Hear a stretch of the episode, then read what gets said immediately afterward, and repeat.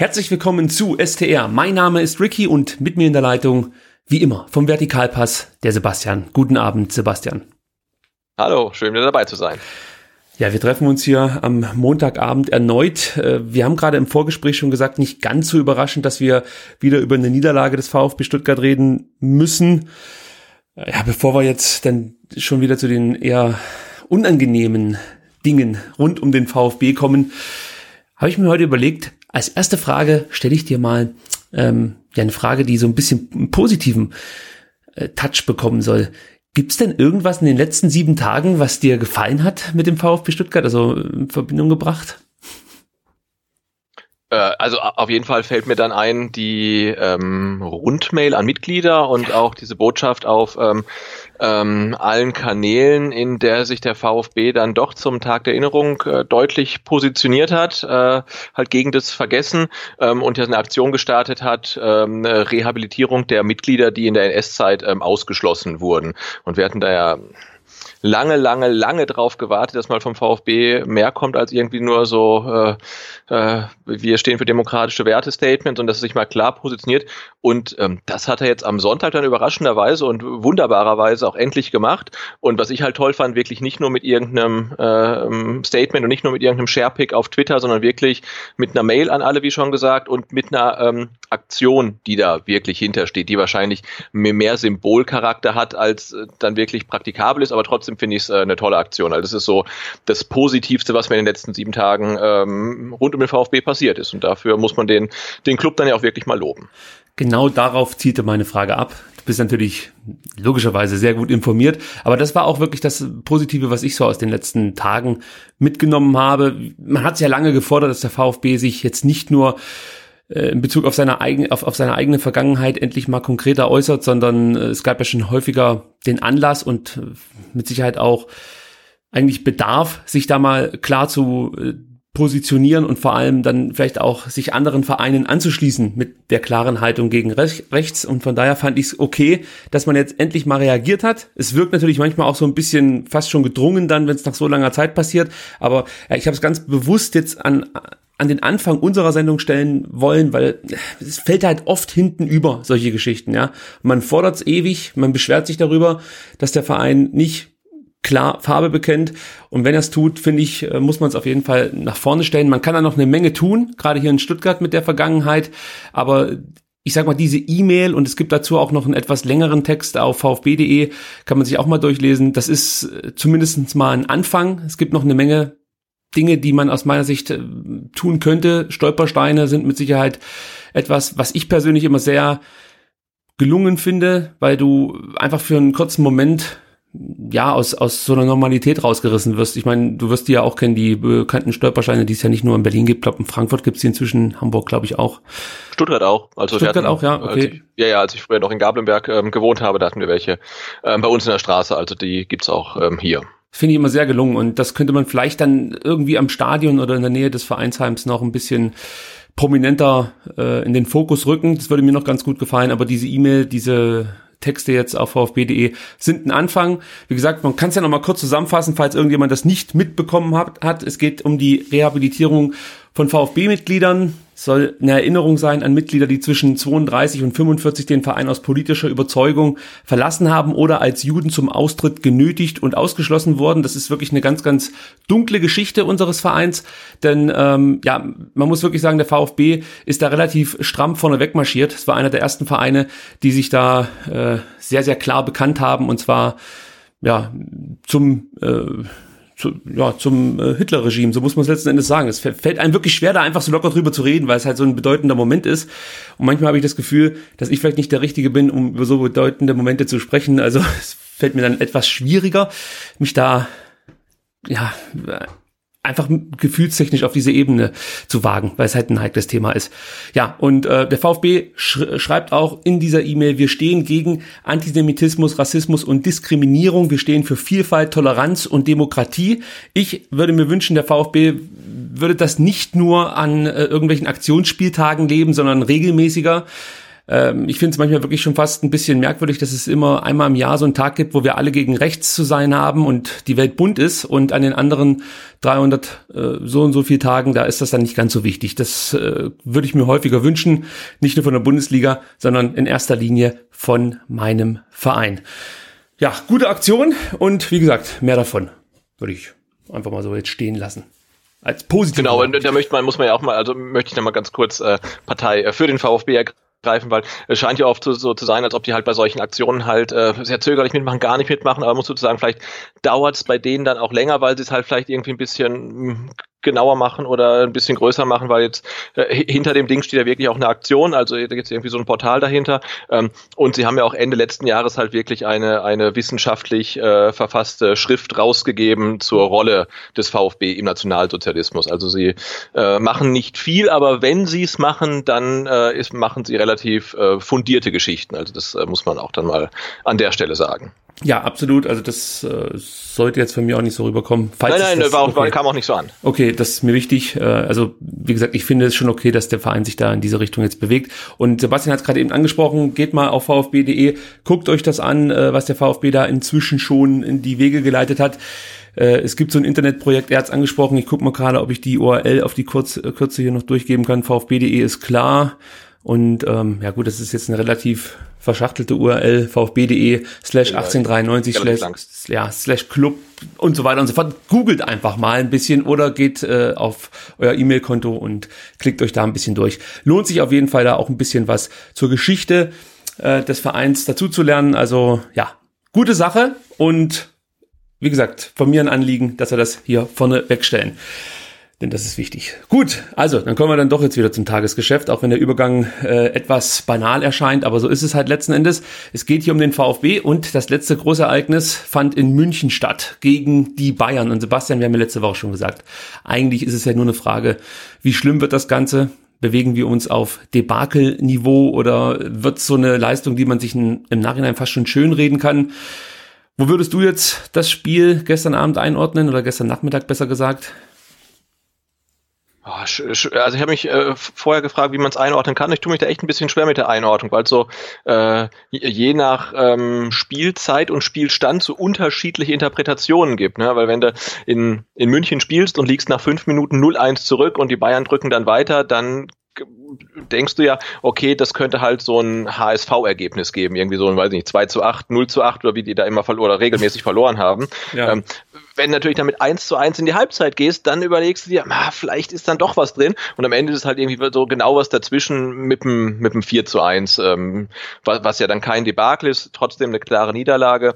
Ähm, sch schlechte, schlechte Anfangsphase, gute zweite Hälfte der ersten Hälfte und dann wieder eine schlechte zweite Hälfte. Also, boah, also ich tue mich da so ein bisschen schwer. Das ist genauso wie nach Mainz. Da sagst du auch eigentlich total schlecht gespielt, aber dann die letzten zehn Minuten waren wieder gut. Ne? Und das ist ja dann auch das, was die äh, Verantwortlichen immer wieder hochholen, dass man eine Zeit lang gut gespielt hat. Aber man müsste halt mal schaffen, halt mehr dann 20, 25, 30 Minuten gut zu spielen.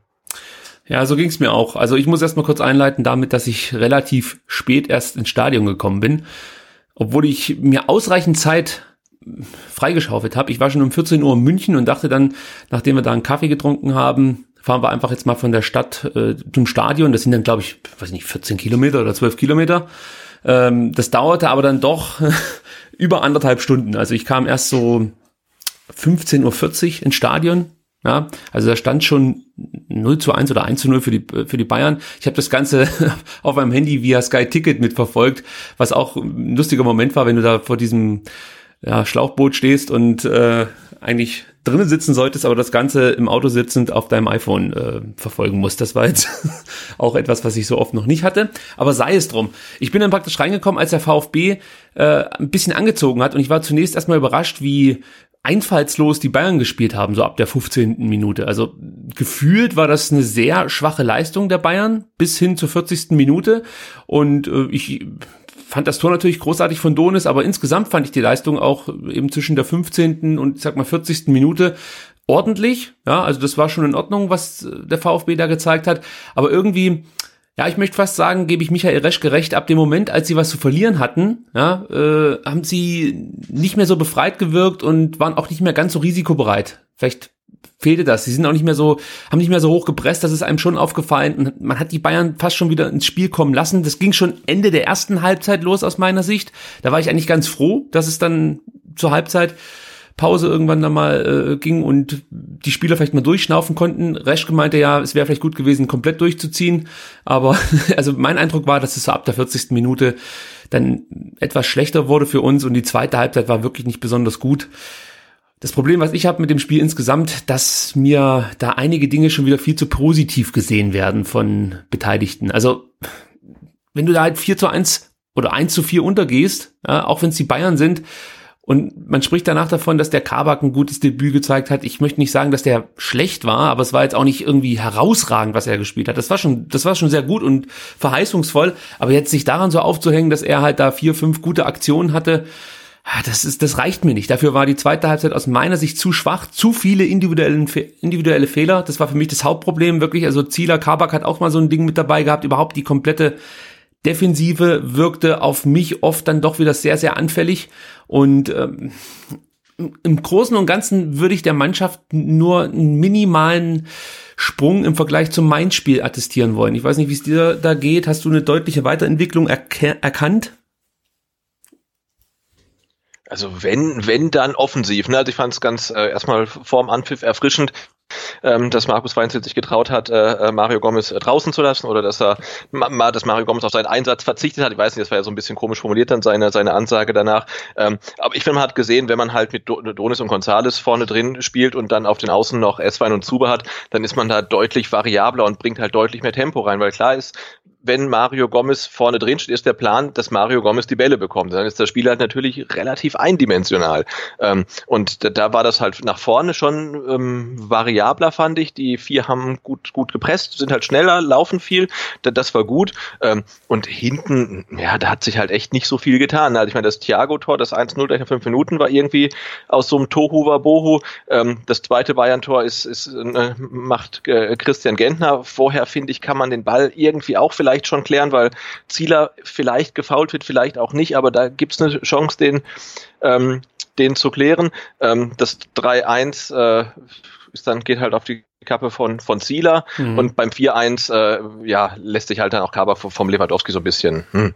also sieht er auch nicht so gut aus, was ja völlig okay ist, aber es war jetzt ja nicht so, dass das halt alles so geil rausgespielt war von den Bayern, dass man sagt, okay, das kann man als VfB nicht verteidigen. Ne? Also es ja. war ja alles so, äh, jo, man wünscht sich halt einfach mal ein Spiel vom VfB ohne Fehler in der Defensive und das haben wir halt schon lange, lange, lange nicht mehr gesehen. Ja, ich kann mich erinnern, dass nach dem Spiel dann so ein bisschen gesprochen wurde, ja Mensch, wenn der Gonzales nicht an den Pfosten schießt, das war ja auch nur ein Abpraller und wenn der Donis in der ersten Halbzeit die Bude reinmacht, ja gut, wenn wir jetzt die hochprozentigen Chancen äh, einfach bei den Bayern auch mit einrechnen, dann wären wir vielleicht bei einem 3 zu 7 gelandet oder so. Also da gab es ja dann auch noch die ein oder andere große Chance für die Münchner, auch in der Anfangsphase ja, also ich möchte, ich möchte mich jetzt auch nicht hier auf einzelne Spieler irgendwie einschießen, aber was mir aufgefallen ist, um nochmal ganz kurz bei der Defensive zu bleiben, ist, dass Marc-Oliver Kempf eigentlich mit der Segnung von Markus Weinziel, so möchte ich es mal ausdrücken, eine kleine, eine kleine Leistungsstelle bekommen hat. Also er hat sich ja wirklich in der Rückrunde, in der Hinrunde dann äh, gegen Ende als der Innenverteidiger schlechthin etabliert. Er war wirklich äh, eine absolute Verstärkung für die Mannschaft. Und seit es diese Aussage von Weinziel gab in der ja, in der Winterpause im Trainingslager, dass er zur Achse gehört, was ja viele überrascht hat, bin ich der Meinung, dass es ein bisschen ja, leistungstechnisch abgenommen hat beim guten Marc Oliver Kemp, was vielleicht auch normal ist. Er hat ja auch in Freiburg zuletzt nicht mehr regelmäßig gespielt. Also vielleicht ist es dann auch, was man erwarten muss von so einem Spieler mit so langen Verletzungssorgen. Aber ich denke mal, du wirst vielleicht ähnliches beobachtet haben. Die letzten zwei Spiele waren nicht mehr ganz so auf dem Niveau, was wir aus der Hinrunde kannten von Marc Oliver Kempf. Ja, vorher schon, ne? Also ich glaube, gegen Schalke hat er noch das, das letzte Schalke-Tor eingeleitet. Also ich glaube, da hat er schon irgendwie so einen Bock drin gehabt. Ne? Also er kam ja äh, aus der Verletzungspause, hat dann richtig, richtig gut gespielt und dann dachte man, hey, jetzt hat man endlich einen, der die Innenverteidigung stabilisiert und kaum denkst du das, äh, fängt er halt an, da irgendwie äh, da die, die, die, die Böcke zu bauen. Ne? Und er hat gegen Schalke eingemacht, dann äh, gegen Mainz nicht gut, äh, jetzt auch wieder mh, mm, nicht, nicht, nicht so gut. Ja, und vielleicht ist es halt so eine ganz normale Leistungsstelle halt, ne? Also ja. kann, kann gut sein, aber es ist halt irgendwie schade, gerade wenn du denkst, hey, jetzt ist da einer, der, der hält den Laden dann zusammen, dann ist der auf einmal nicht mehr sicher. Und dann denkst du, hey, der Zieler macht's vielleicht und dann fliegt er halt so spektakulär unter einer Flanke durch. Ne? Also das ist halt irgendwie schwierig, weil immer irgendjemand äh, so, so einen Bock baut, ne? Und dann kommst du halt auf keinen grünen Ast. Ja, das wird interessant zu sehen sein, wie sich das dann äh, gegen Freiburg äh, gestaltet. Vielleicht ist Benjamin Pavard schon wieder eine Option. Der hat ja heute das komplette Training, wenn ich das richtig mitverfolgt habe, mitmachen können. Das ist ja schon mal ein gutes Zeichen. Vielleicht ist es für Kempf auch noch zu viel verlangt, mehr oder weniger der Abwehrchef zu sein. Ich meine, das war er ja letzten Endes jetzt gegen München. Ja. Vielleicht, vielleicht tut es ihm auch gut, mit so einem Spieler wie Benjamin Pavard an seiner Seite oder eben Baumi dann ähm, sich irgendwie anlehnen zu können. Und äh, kann schon sein, dass, dass die Erfahrung, die dann die Jungs haben, die regelmäßig gespielt haben, ihm dann auch noch mal ein bisschen zugutekommen. Äh, darauf hoffe ich jetzt einfach noch so ein bisschen. Du hast schon ein Thema angesprochen, das wollte ich hier natürlich auch nicht unerwähnt lassen. Und zwar die doch vielleicht nicht ganz so überraschende Aufstellung von Weinziel, wenn man sich mit dem VfB intensiv beschäftigt. Aber ich denke mal, für die neutralen Zuschauer war das schon eine Überraschung, dass Gomez auf der Bank sitzt, dass Aogo, der ja auch zur Achse zählte, muss man sagen, auf der Bank saß. Auch ein Gonzalo Castro saß wieder auf der Bank. Das ist jetzt vielleicht nicht die ganz große Überraschung gewesen. Nichtsdestotrotz hat er halt gegen Mainz haben wir ja auch gesagt, eigentlich bislang sein bestes VfB-Spiel immer noch auf eher mittlerem Niveau, aber es war dennoch sein bestes VfB-Spiel gezeigt.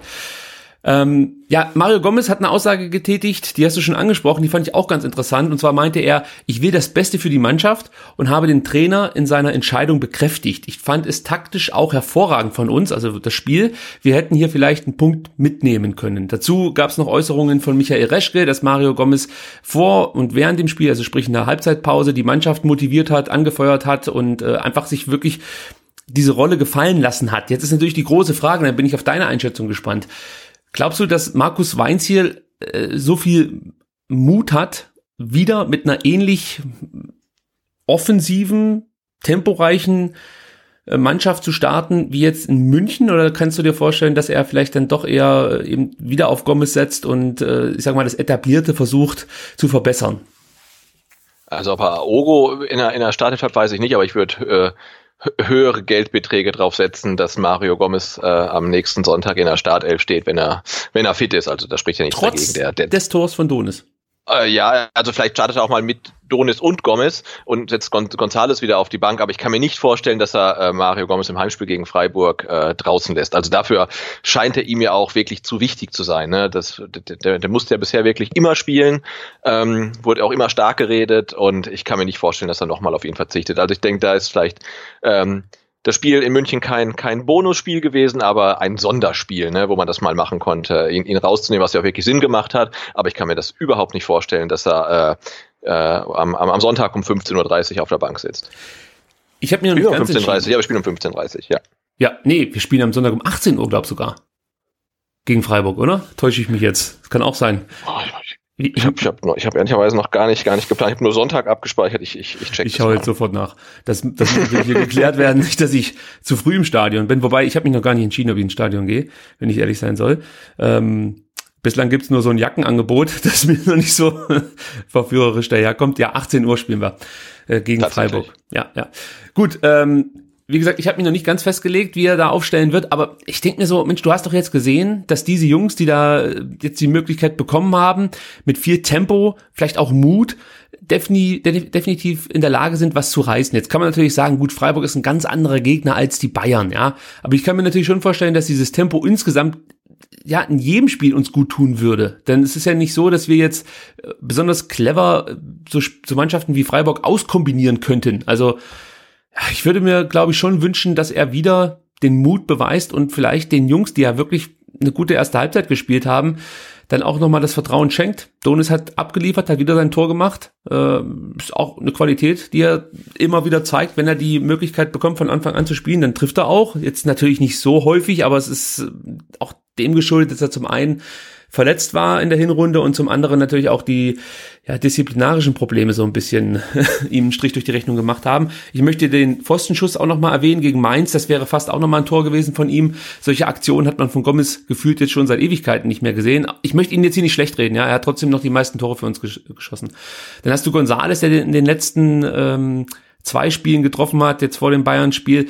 Also ich würde es schon gut finden, wenn Weinz hier sich das nochmal trauen würde und den Jungs einfach nochmal die Möglichkeit gibt, gegen einen Gegner auf Augenhöhe, wie man so schön sagt, äh, vielleicht dann nochmal zu beginnen und dann vielleicht nochmal abzuliefern und sogar erfolgreicher zu sein. Also ich habe das Gefühl, dass wir nicht so viel zu verlieren haben. Also ich kann mir nicht vorstellen, dass wir aufgrund einer so in Anführungsstrichen offensiven, temporeichen Aufstellung gegen Freiburg untergehen würden, oder?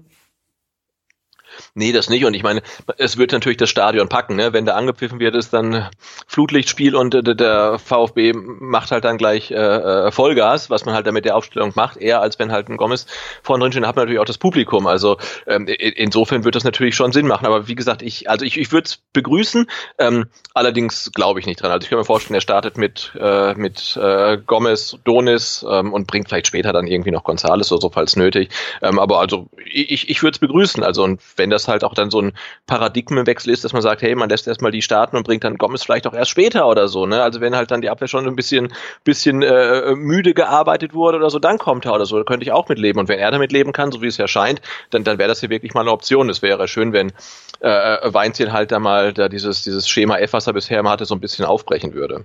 Du hast das Spiel ja im Fernsehen gesehen und ähm, dir wird auch aufgefallen sein, dass Gomez ab und zu mal eingeblendet wurde, wie er applaudiert, wenn dem VfB gute Aktionen gelungen sind. Oder hat man das im Fernsehen nicht gesehen? Ich glaube schon, oder? Doch, doch, doch, doch, ja, ja. So, auch, auch nach dem Tor vom, vom, vom Donis und so, ne, da stand genau. er ja so äh, wie, wie, wie Ronaldo bei der Europameisterschaft halt irgendwie als Co-Trainer quasi dran und so. Also, ja, klasse.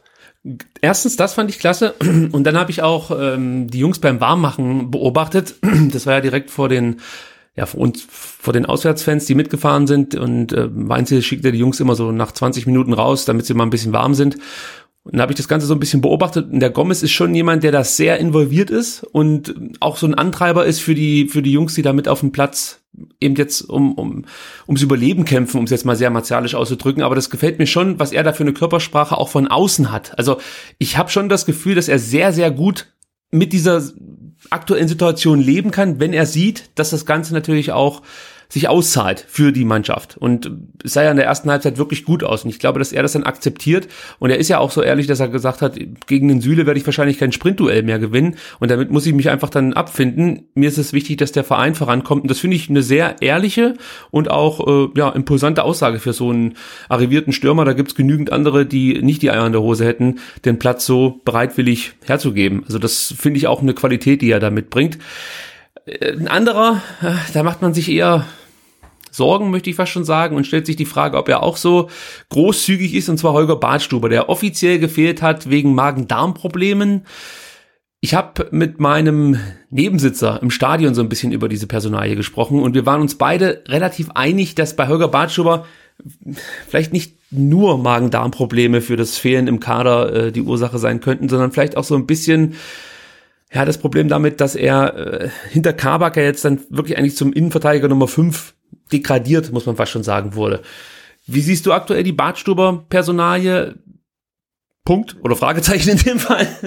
Also wahrscheinlich ist ihm sein neuer Stellenwert in der Mannschaftshierarchie auf den Magen geschlagen. Und ja, das ist irgendwie gut. Problem gehabt. Nee, keine Frage. Ne? Also da kommt halt ein 18-jähriges Talent aus dem Ausland, der hat, weiß ich nicht, zwei, drei Mannschaftstrainings mitgemacht und du fährst nach München zu Bart Stubers äh, Ex-Verein äh, und äh, dann spielt halt der Kabak, ne? Und macht's ja auch ganz gut. Aber klar, dann stellt sich natürlich äh, für, für einen wie Holger Bartstuber schon die Frage, ähm, welchen Stellenwert er bei Markus Weinziel hat und er scheint halt nicht der allergrößte zu sein.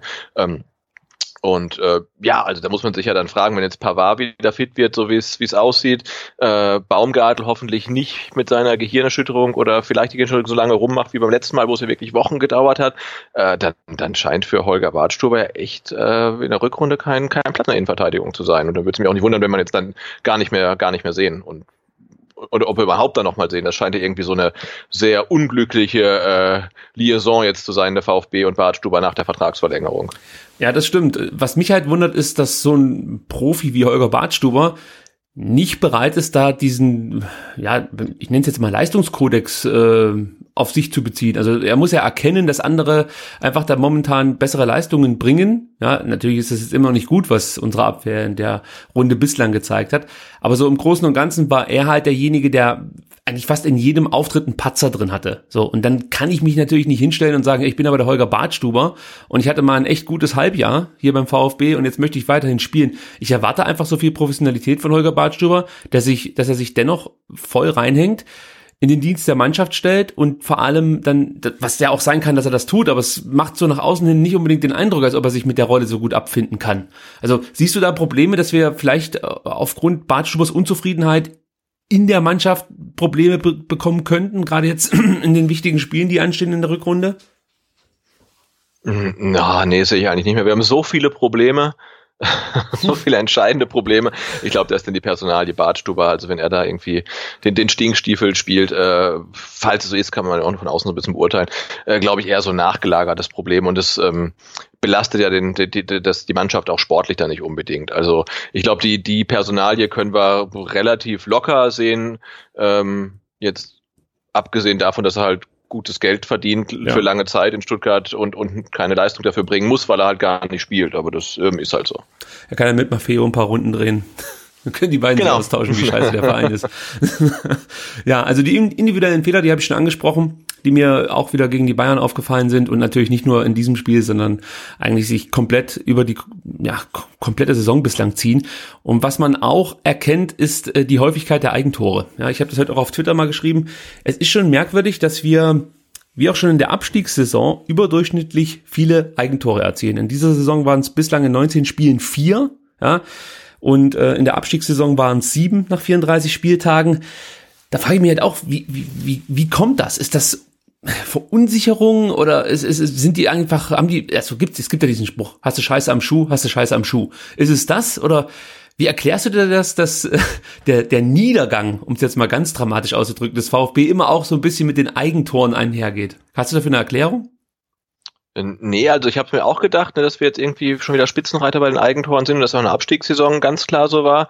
Ähm, was ja irgendwie schon ein Beleg dafür ist, dass es irgendwie nicht, nicht gut läuft. Aber jetzt ne, beim Eigentor vom, vom, vom, vom Gentner, klar, wenn er wegbleibt, ist das ein Tor vom, vom Gnabry, geht ja. er hin, ist es ein Eigentor, aber da muss er hin und das ist dann einfach Pech in dem Fall. Ne? Klar gibt's halt auch Eigentore, die sind kein Pech, also jetzt zum Beispiel äh, vor der äh, vor der Winterpause das Eigentor von Pavard, das war sicherlich noch ein Stück ja. weit dämlicher, ne, weil es jetzt keine Rettungsaktion war, sondern irgendwie hingegangen, wo er nicht hingehen muss und verletzt sich noch dabei. Also das war sicherlich nicht besonders geschickt. Ähm, aber jetzt dann Christian Gentner da jetzt einen Vorwurf zu machen wegen des Eigentores, fällt einem dann schwer, genauso wie, ich weiß gar nicht, letzte, ähm, letzten Spieltag, ähm, Askasiba zählt mhm. auch als Eigentor, oder? Ja, ja, ja. ja, ja. Also ne, auch, auch da will er irgendwie retten und ne, geht halt sowieso in jeden Ball rein und äh, von zehn gehen wahrscheinlich neun irgendwie neben Tor und einer geht rein, dann ist halt ein Eigentor. Also das, da, da tue ich mich ein bisschen schwer, ob das jetzt äh, Zufall ist oder wirklich äh, ein empirischer Beweis, dass wir, dass wir wieder absteigen oder so, keine Ahnung. Ja, also ich, ich habe mir versucht, auch darauf einen Reim zu machen und natürlich, für mich ist das naheliegendste ist halt, dass sich deutlich mehr in unserer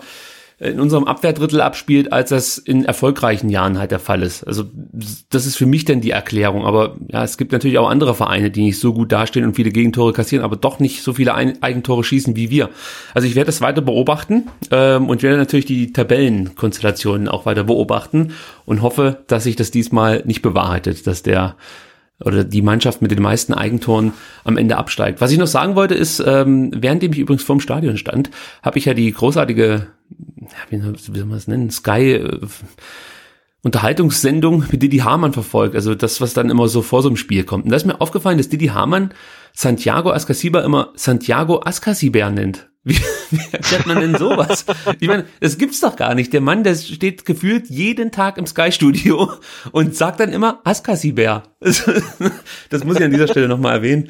Ähm, lieber Didi Hamann, guck doch einfach nochmal nach, wie, wie der Spieler richtig ausgesprochen wird. Also ich spreche ihn auch nicht richtig aus, aber ich traue mich nicht an, an, an diese spanische, spanische Aussprache ran, weil das hört sich, glaube ich, ein bisschen doof an, wenn man es nicht richtig aussprechen kann. Dann sage ich lieber Askasiber oder Askasiber. Schön.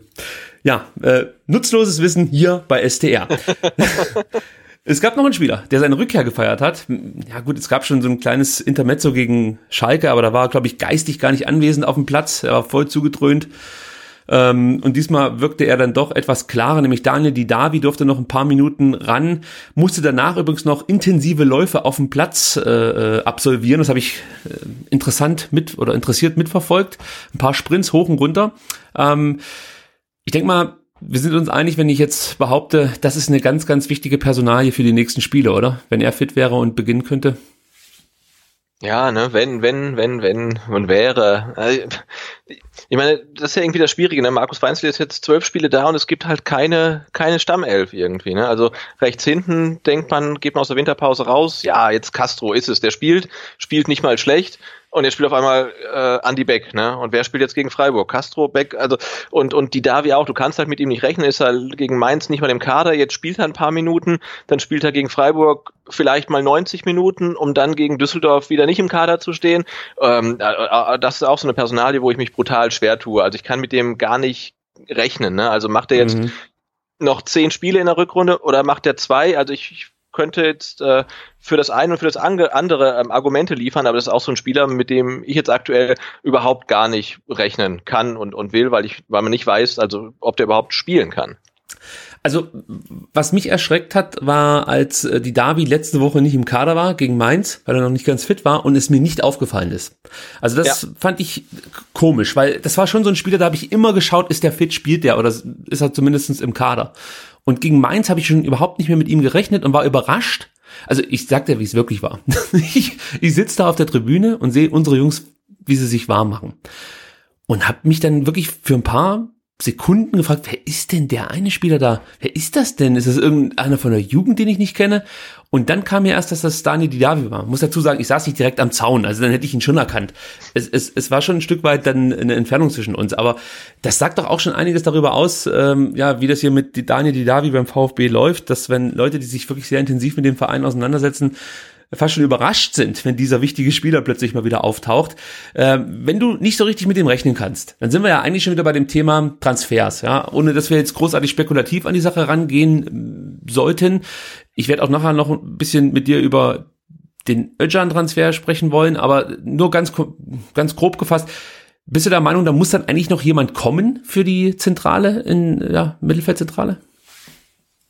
Ja, für die Zentrale schon, ob es auf der 10 oder auf der 8 ist, ne, aber irgendjemand müsste ja kommen, oder muss eigentlich kommen, äh, der die Rolle ausfüllen kann, für die die Davi und oder Castro gedacht waren, ne? weil die zwei kamen, um das äh, Mittelfeldzentrum zu beleben und keiner von den beiden kann es. Der eine, weil er die Leistung nicht bringt oder nicht mehr bringt, der andere, weil er ständig verletzt ist. Äh, und, und natürlich müsste man für die Zentrale noch einen Spieler finden. Nur ob das dann jetzt in der Winterpause gelingt, ist äh, natürlich die andere Frage. Ja, da wurde ja jetzt heute dann stark über Oma Mascarell diskutiert. Das habe ich eigentlich gar nicht großartig kommentiert, weil das kam mir so merkwürdig vor. Eine Mannschaft, die zum einen selber gucken muss, dass sie unten rauskommt und äh, viele Verletzungsprobleme hat, wird jetzt vielleicht nicht einen direkten Konkurrenten einen so wichtigen Spieler einfach überstellen. Das kommt mir ein bisschen merkwürdig vor, ganz ehrlich. Ja, und ansonsten sind da, glaube ich, viele Leute, die da momentan in der Verlosung sind, die ich jetzt persönlich gar nicht so richtig einschätzen kann, ob die uns weiterhelfen können oder nicht. Aber ich bin auch der Meinung, es muss definitiv noch was getan werden. Es muss eine Option geschaffen werden, weil, wie du schon richtig gesagt hast, du kannst mit Daniel Didavi eigentlich nicht planen. Das ist, wäre fahrlässig aus meiner Sicht. Nee, genau, wenn jetzt das Spiel jetzt gegen Freiburg spielt man wegen gut, spielt 90 Minuten und heißt danach, äh, ja, leider fällt er jetzt vier Wochen aus oder so. Und niemanden wird's wundern. Also das scheint ja einfach nicht zu, zu funktionieren. Gibt noch zwei Beobachtungen, die ich speziell zum Spiel gemacht habe und dann noch äh, ein Randthema möchte ich fast schon sagen. Zum einen hast du gerade Andy Beck angesprochen, der ja als Rechtsverteidiger spielen durfte gegen die Bayern und der hat ja wirklich überhaupt keine Sonne gegen ähm, Kingsley Coman gesehen. Jetzt ist natürlich Kingsley Coman schon eine andere Qualitätsspieler, ja, also als der ein oder andere Bundesligaspieler, gegen den Andy Beck sonst so ran musste. Aber das hat mich schon ein Stück weit verunsichert, wie stark eigentlich Coman da aufziehen konnte gegen Andy Beck. Also vielleicht eröffnet sich ja doch noch eine Möglichkeit äh, für Castro dann über rechts. So richtig präferiere ich Castro nicht, muss ich ganz ehrlich sagen. Äh, es wäre mir, glaube ich, schon recht, wenn Beck dann spielen würde. Maffeo, das Thema ist ja erstmal durch. Und was mir auch noch aufgefallen ist, ist, dass äh, Markus Weinzel mal wieder sehr, sehr unzufrieden war, wenn es um die Umschaltmomente ging.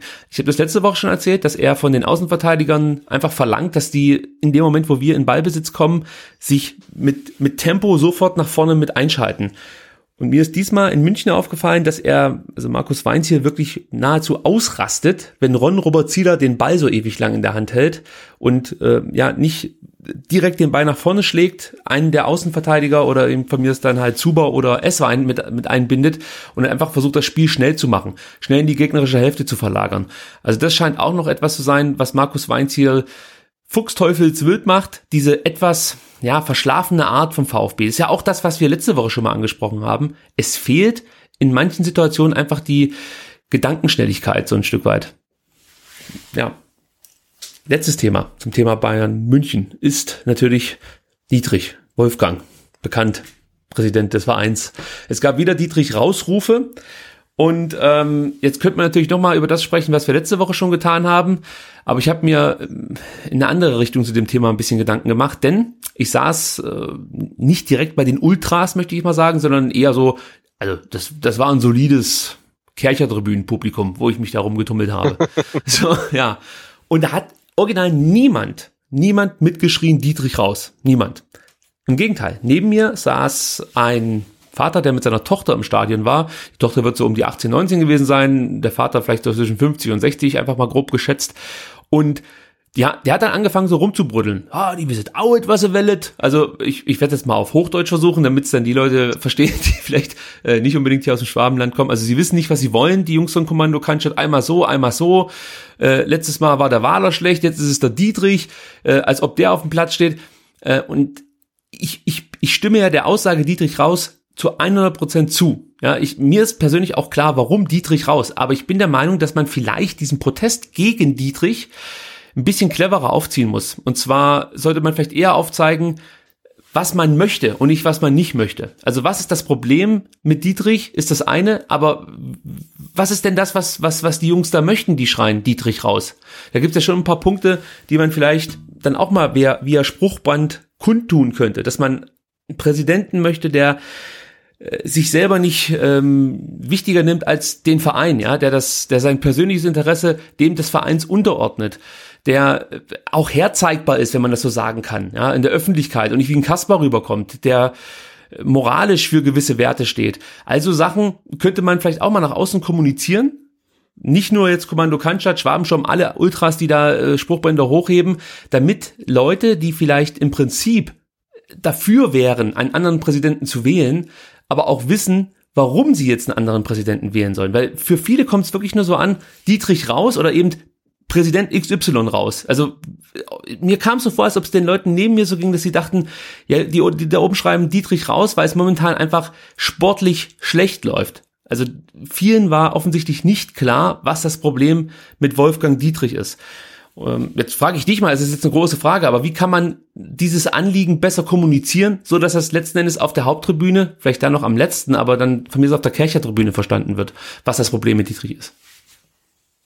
Ja, das ist halt die große Frage. Natürlich passt so ein äh, Dietrich Raus besser ähm, auf ein Spruchband äh, ähm, als halt ähm, irgendeine lange ausgefeilte Botschaft. Aber äh, klar ist auch, dass natürlich ähm, diese Negativargumente relativ leicht angreifbar sind. Das war ja auch äh, das Argument schon vor der Wahl von Wolfgang Dietrich, ähm, als dann viele sagten, naja, den, den, den wollen wir aber nicht, dann hieß es ja, ihr wollt den VfB in Schutt und Asche sehen, war ja, glaube ich, wirklich das wortwörtliche Zitat, wenn man halt keinen Präsidenten wählt. Ja. Ähm, und natürlich muss man eher mit Positivargumenten kommen als mit Negativargumenten aber natürlich sind Negativargumente viel plakativer und lassen sich halt dann in zwei Worten halt wirklich da ähm, auf die in, die in die Kurve halt reinpinnen, ne? Genauso wie es halt äh, äh, genauso wie äh, fick dich DFB total ja. kontraproduktiv eigentlich ist, aber natürlich total plakativ dann.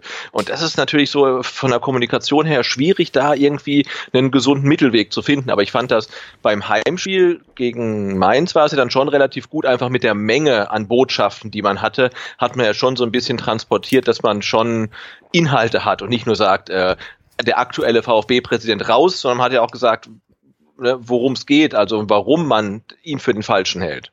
Ja. Äh, aber klar, so, so das positiv zu gestalten und positive Botschaften zu senden, was man denn stattdessen will, ist äh, schwierig. Man kann das sicherlich oder ausformulieren, äh, aber wahrscheinlich nicht auf ein Transparent, was dann, weiß ich nicht, fünf Meter breit ist. Aber das wollte ich einfach mal so kundtun, dass man an der Basis, nenne ich jetzt einfach mal so, äh, nicht ganz versteht, warum jetzt alle wieder äh, gegen den Präsidenten schießen. Also das, ich meine, das ist auch das, was ich so im privaten Umfeld mitbekomme. So die ganz normalen VfB-Fans, die sich halt auf Sky die Spiele angucken, äh, die kriegen gar nicht so richtig mit, was das Problem mit, mit Wolfgang Dietrich letzten Endes ist. Also viele reduzieren das dann auf so Sachen wie, ja, nur weil er den Wolf rausgeschmissen hat. Ist ja nicht, es ist ja nicht das Problem, was man mit Dietrich hat, nicht das Hauptproblem, das ist ein Teil des Problems. Aber ja, also man, ich, ich, ich kann natürlich hier leicht reden, ja, man soll die positiven Sachen äh, voranstellen und Gegenargumente liefern gegen Dietrich und, und so weiter und so fort, aber die Umsetzung, da gebe ich dir recht, ist vielleicht dann gar nicht so leicht, aber da sollte man sich vielleicht Gedanken machen, wie man das äh, einfach besser kommunizieren kann. Also ich denke, dass da die Dietrich-Gegner, zu denen mich, zu denen ich mich auch zähle, äh, sich noch ein bisschen, ein bisschen besser aufstellen könnten, um vielleicht noch mehr Leute auf ihre Seite zu holen, weil das könnte mal wichtig sein. So möchte ich es mal ausdrücken. Genau, wobei das ja ähm, war, ich weiß gar nicht, war es das Schalke-Spiel oder das vorletzte Heimspiel der, der Hinrunde. Ähm, da wurde ja im Cannstatter Tablette nochmal ähm, sehr fundiert eigentlich ausgeführt, äh, wie, wie sich ähm, dieses äh, Dietrich Raus eigentlich speist. Ne? Also da wurde ja, ja wirklich äh, sehr schön argumentiert und alle Aussagen aus der Vergangenheit nochmal zitiert und, und zum Teil widerlegt. Äh, also das war dann ja schon eine Sache, äh, die weitaus mehr war als nur irgendwie so ein Dietrich Haus-Transparent, wo dann genau gesagt wurde, warum man der Meinung ist, dass er äh, nicht der richtige äh, VfB-Präsident ist. Wenn wir schon bei Wolfgang Dietrich sind, dann gab es am Wochenende mal wieder so ein Aufschreithema, so möchte ich es mal nennen. Und zwar hat sich Wolfgang Dietrich die Ehre gegeben und äh, war zu Gast bei einer Podiumsdiskussion, wenn ich das noch richtig äh, zusammenbekomme. Der, wie heißt die Zeitung? Backnanger Kreiszeitung? War das so? Ja, ich glaub, ja irgendwas mit Backnanger auf jeden Fall. Also irgendwie äh, das, das Backnanger Blättle, ja? Ja, genau, das Backnanger Blättle. Da war er auf einer Podiumsdiskussion und hat so ein paar Dinge rausgehauen, so typische Dietrich-Zitate. Es ging um Pablo Maffeo. Ich fasse es mal kurz zusammen, könnt ihr auch nochmal nachlesen auf, äh, auf der Twitter-Seite oder auf dem Twitter-Kanal vom Vertikalpass. Da gibt's einen schönen Screenshot zu dem Thema. Ed Vertikalpass kennt ihr natürlich, aber ich sag's trotzdem nochmal dazu. Also Dietrichs Äußerungen zu Maffeo. Er fühlt sich hier nicht wohl, steht komplett quer im Stall. Es gehört auch dazu, dass man, also so bezeichnet er Maffeo jetzt, es gehört auch dazu, dass man so einen Flop wie Maffeo dabei hat. Ich glaube nicht, fand ich auch noch eine schöne Aussage, dass Maffeo ein finanzieller Verlust für uns wird, ja, weil er geht davon aus, dass man das irgendwie hinbekommt und man das kriegt, was man letzten Endes bezahlt hat. Da ging halt dieses Bild aus der nackten Kanone rum, wie sich alle gleichzeitig so Facepalm-mäßig die Hände vor den Kopf knallen. Das war also wieder so eine typische Dietrich-Aktion, oder? Ja, ne, also ich finde es ganz witzig, weil man äh, wirft unserem äh, Sportvorstand zu, ähm, die Wahrheit zu sehr zu beugen und dann werfen wir unserem Präsidenten vor, zu viel die Wahrheit zu sagen. Aber es ist halt einfach ungeschickt. Also es ist ja nicht das erste Mal, dass äh, ein, ein teuer gekaufter, vermeintlicher Star im, im Verein nicht zündet und schnell wieder abgegeben wird. Ne? Das gab es beim VfB, das gab es bei allen anderen Vereinen, das wird es immer wieder geben. Das, das kann passieren. Der, der fühlt sich, der Maffeo vielleicht einfach in Deutschland nicht wohl, er fühlt sich in Stuttgart nicht wohl wohl. Ähm, da hat sicherlich er seinen Anteil dran, da hat der, der Club einen Anteil dran. Wie das jetzt gewichtet ist, wissen wir nicht. Ähm, aber es ist ja jetzt nichts Außergewöhnliches. Und dann muss man ja überlegen, okay, das Maffeo, VfB funktioniert nicht, was machen wir? Und dann sagt man, okay, wir verleihen den oder vielleicht verkaufen wir ihn auch. Aber während er noch Angestellter vom VfB ist und man versucht, einen neuen Arbeitgeber für ihn zu finden, ihn dann so ähm, zu verbrennen, das, das geht mir halt nicht in den Kopf. Also vor allen Dingen, wenn man dann halt ähm, 24 Stunden später Michael Reschke bei Sky 90 hört, der sagt, naja, wenn das mit der Ausleihe nicht klappt, dann setzen wir uns Anfang Februar zusammen und norden ihn ein und dann soll er auf einmal wieder für den VfB spielen. Ich meine, der spielt doch, macht doch kein Spiel mehr für den VfB. Das ist doch jetzt, das Tischtuch ist doch zerschnitten, also spätestens nach dem Interview.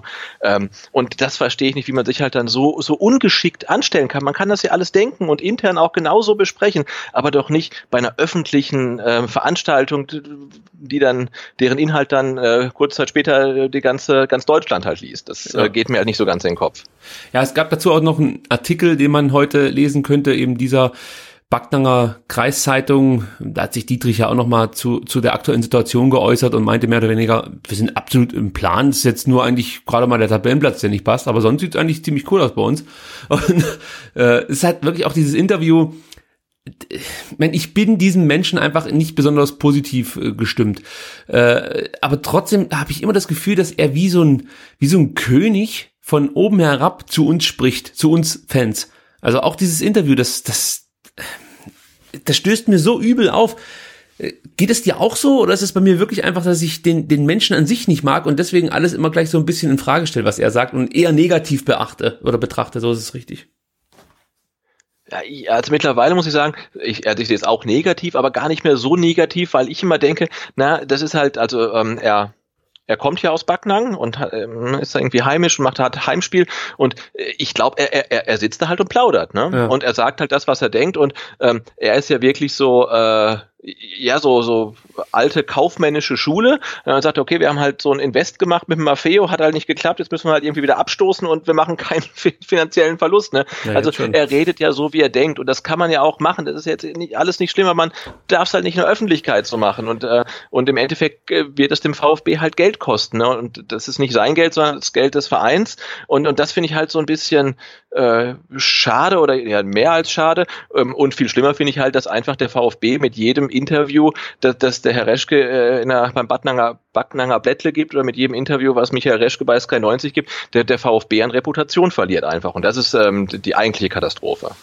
Das, das ist das Schlimmste, dass du eigentlich gar nicht mehr weißt, welche Aussage du jetzt wie auffassen sollst. Also nee, ich meine, weil wie viele Präsidenten und wie viele Sportdirektoren haben gesagt, ähm, äh, weiß ich nicht, äh, der VfB und Maffeo, wir haben uns das beide irgendwie anders äh, vorgestellt, es hat nicht so geklappt wie gewünscht, wir müssen jetzt eine Lösung finden. Und das Thema ist abgehakt, nächstes Thema. Ne? Aber so ja. ein bisschen Professionalität in der Außendarstellung äh, darf man dann, glaube ich, auch schon fordern gebe ich dir absolut recht. Ich möchte noch ganz kurz beim Thema Maffeo bleiben, denn es gab heute auch ein paar interessante Äußerungen von Markus Weinz hier. Wir haben uns ja alle so ein bisschen verwundert die Augen gerieben, als es hieß, Maffeo wäre im Endeffekt der größte Störenfried im Kader. Äh, so ein bisschen hat man ja Donis immer diese Rolle zugeschoben und jetzt konkretisiert sich das, dass Maffeo wo offensichtlich wirklich ja, auch ein Problemkind ist, so möchte ich es mal sagen. Weinz hier meinte, äh, in Bezug auf Maffeo und dessen Suspendierung, er bringt keine hundertprozentige Leistungsbereitschaft mit, aber die brauchen wir im Kampf gegen den Abstieg. Wir brauchen Spieler, die sich mit der Aufgabe und, den, und dem Verein identifizieren. Ähm, dann heißt es noch, dass Maffeo im Training, also statt sich aufzudrängen, immer davon sprechen würde, dass er lieber den Verein wechseln würde. Und Weinziel sagte, ich habe ihn ein, zwei Mal ermahnt, aber jetzt mache ich das nicht mehr. Im Endeffekt hört sich das für mich so an, als ob zwischen Weinziel und äh, Maffeo eigentlich die Messe gelesen ist. Da wird nicht mehr viel passieren. Also einer von beiden wird dann irgendwann mal äh, das Weite suchen. Wahrscheinlich eher äh, ja, ich weiß es nicht. Ich möchte erstmal noch nichts sagen. Irgendeiner wird genau, irgendwann ich bin auch ganz vorsichtig. ja, das stimmt. Ich merke ich merke es auch gerade. Aber wie siehst du es jetzt, nachdem man so ein paar Einblicke bekommen hat äh, mit Maffeo? Äh, überdenkst du da auch noch so deine Meinung, die du vielleicht noch vor eineinhalb, zwei Wochen hattest? Oder ähm, ja, wie, wie bewertest du aktuell Pablo Maffeo? Boah, das fällt mir echt schwer dazu sagen, ne, wer jetzt welchen Anteil an, an der Misere hat. Also es scheint ja auf jeden Fall mal nicht so zu sein, dass der Maffeo halt irgendwie vom Einsatz äh, und, und Einstellung her ein Musterknabe wäre und von der Mannschaft irgendwie links liegen gelassen äh, worden wäre. Also er scheint ja schon einen großen Anteil ähm, dran zu haben. Ähm, aber ich kann es nicht einschätzen. Vielleicht gäbe es andere Trainer, die sagen würden, hey, den, den kriege ich hin. Ne? Also weiß nicht, vielleicht ist Markus Weitzel auch ein ähm, Disziplinfanatiker. Also man hat ja, er hat ja auf seiner Station in Augsburg schon im Trainingslager irgendwie die diverse Spieler ähm, sanktioniert, weil sie zu spät kamen. Er hat jetzt beim VfB gemacht. Vielleicht ist er jemand, der vielleicht aufgrund seiner äh, Lehrerausbildung halt überhaupt nicht mit irgendwie Unpünktlichkeit und Disziplinlosigkeit kann. Kann, kann ich alles nicht einschätzen was man halt sagen kann, ne, Pablo Maffeo ist der Rekordeinkauf gewesen im, im Sommer, der kam für neun oder für zehn Millionen und man hat halt ein halbes Jahr gebraucht, um ihn zu verheizen. Und das, das war es jetzt eigentlich. Und jetzt redet man ihn schlecht und das äh, lässt den VfB nicht gut aussehen und ist wahrscheinlich auch finanziell keine gute Sache für den, für den Club. Und ähm, das ging dann jetzt doch ähm, relativ schnell. Ähm, und ja, und Pablo Maffeo wird seinen Anteil dran haben. Ähm, wie groß der jetzt äh, ist, äh, vermag ich nicht zu sagen. Also ob er eine zweite Chance verdient hätte, ob es Sinn machen würde, ihm eine zweite Chance zu geben, äh, weiß ich auch nicht. Aber nach all dem, was jetzt äh, in der Zeitung stand und im Fernsehen gesagt wurde, ähm, muss man ja sagen, er hat eigentlich keine Zukunft mehr beim VfB. Ja, zumindest nicht äh, kurzfristig. Wie das nach einer möglichen Leihe aussieht, sei mal dahingestellt, weil ja, es ändert sich relativ schnell immer alles hier in Stuttgart. Also es kann in einem Jahr schon ganz anders aussehen. Aber ich möchte dennoch noch dazu sagen, also nach dem, was Weinz hier jetzt gesagt hat, muss man definitiv sagen, muss sich halt Pablo Maffeo auch nicht wundern, dass jemand wie Markus Weinz hier sagte, der einfach auch für bekannt ist, du hast es ja schon angesprochen, dass er auf Disziplin Wert legt. Ja, Junge, dann bleibst du halt weg. Dann drehst du halt hier deine Runden und vielleicht ging er wirklich so ran, dass er, dass er äh, der Meinung war, du, ich komme hier von Man City, habe bei Girona äh, Messi an die Wand gespielt, ich übertreibe jetzt ganz bewusst. Äh, was wollt ihr eigentlich von mir? Entweder ich spiele hier oder ich wechsle. Vielleicht gab es mal wirklich solche Äußerungen, die man in Frustsituationen auch nachvollziehen kann. Aber es gibt bestimmt Trainer, wie du sagst, die dann das vielleicht auch äh, als Ansporn sehen, den Jungen hinzubekommen. Und ein Weinze sagt halt, äh, nicht mit mir, Feierabend, entweder du gliederst dich hier ein oder du kannst dich verpissen, um mal direkt auf den Punkt zu bringen. Also genau und und das ja. und äh, wir, wir sehen das jetzt alles ja gerade auch aufgrund der sportlichen Situation alles immer tendenziell schlecht. Ähm, genau. aber es gibt natürlich auch eine ganz andere äh, Lesart der Situation, dass man sagt, äh, äh, äh, toll, dass Markus Weinziel halt äh, null Rücksicht drauf nimmt, dass es der Rekordeinkauf ist oder oder war, sondern sagt, hey, der zieht nicht mit, der hat bei mir keine Chance mehr und ähm, dass auch dann Michael Reschke und Wolfgang Dietrich hinter ihm stehen und nicht sagen, hey, das ist unser Rekordeinkauf, der hat wie viele Jahre Vertrag? Vier oder fünf? Du bist gerade erst ja. gekommen, Maffeo spielt, ne, sonst bist du weg. Also, dass sie da wirklich dann äh, halt die drei äh, in einer äh, ja, zusammenstehen und, und diese Meinung halt auch wirklich unisono vertreten. Das ist ja dann auch eine ne gute Lesart der, der Geschichte. Ja, das ist genau das, was man ja Reschke und Dietrich unterstellt hat, was, was, was Hannes Wolf äh, dieses Vertrauen nicht entgegengebracht wurde, als er sich äh, vielleicht auch hilfesuchend an Reschke gewandt hat und gesagt hat, ich erreiche nicht mehr alle in der Mannschaft. Also vielleicht kann man es auch so interpretieren, äh, dass Reschke daraus gelernt hat. Natürlich ist es auch immer eine Frage, gegen wie viele Spieler musst du in einer, innerhalb der Mannschaft ankämpfen. Wenn du jetzt von einem 90er sprichst, 21 Jahre alt, der, was weiß ich, acht, neun Spiele bislang gemacht hat, ist das natürlich leichter zu sagen, den norde ich jetzt mal ein, als wie wenn ich jetzt Gentner, Gomez und Ginzek zum damaligen Zeitpunkt ein Norden, ich benutze das Wort absichtlich nochmal, müsste. Also äh, nicht immer alles negativ sehen, könnte man vielleicht sagen, vielleicht auch mal dann äh, das Positive in diesem Moment suchen, vor allem wenn man offensichtlich wirklich Bedenken haben muss, was die Professionalität von Maffeo angeht. Also äh, scheint ja schon ein bisschen was dran zu sein, möchte ich jetzt mal so behaupten. Es gab noch eine Personalie, die auch für relativ viel Aufsehen gesorgt hat, äh, zumindest in meiner Timeline. Und zwar hat Berkay Özcan den VfB verlassen, 20-jähriges Eigengewächs, kann man schon sagen, kam zwar in der Jugend vom Karlsruher SC zu uns, aber dennoch war Berkay einer von uns, einer der jungen Wilden, einer der letzten verbliebenen jungen, jungen Wilden. Und man war schon so ein bisschen überrascht, dass der VfB diesen Spieler ziehen lässt. Jetzt wurde bekannt, dass man das wohl, äh, ja, mehr oder weniger gezwungenermaßen getan hat.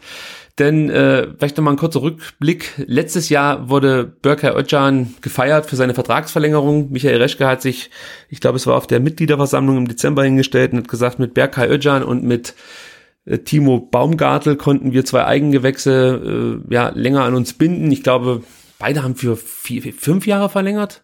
Ja, ich glaube, äh, ich glaube, ja. äh, Baumgartel ein Jahr länger, ich glaube, der noch länger als Dann war Özcan 21 und, und 22 oder so, also ja. ja. aber langfristig.